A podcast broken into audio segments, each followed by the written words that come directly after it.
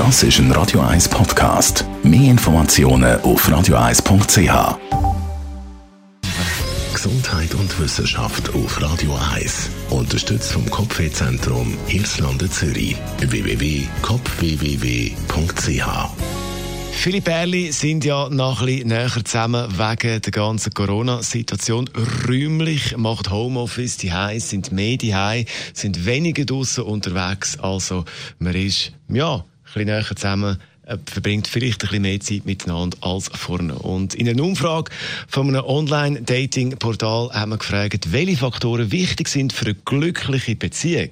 Und da ist herausgekommen, erstens Teamwork und Unterstützung im Alltag. Also viele meinen ja, es sind die grossen Geschenke, grosse Worte. Spezielle Reisen, das mit der Reise wissen wir sowieso im Moment ein ziemlich schwieriges Thema.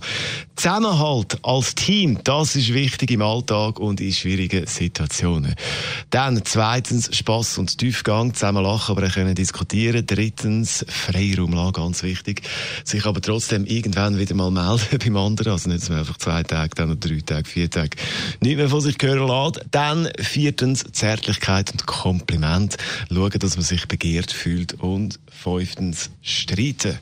Muss ab und zu sein. Weil nur 6% von einem Paar, ob zufrieden oder unzufrieden, haben bei dieser Umfrage angegeben, nie streiten, also dass sie nie streiten. Die meisten streiten also doch regelmäßig. Wichtig ist natürlich, dass man sich dann am Schluss wieder versöhnt. Das also fünf Faktoren, wo ja nach dem Gefühl von denen, wo das ist ein Radio 1 Podcast. Mehr Informationen auf radio1.ch.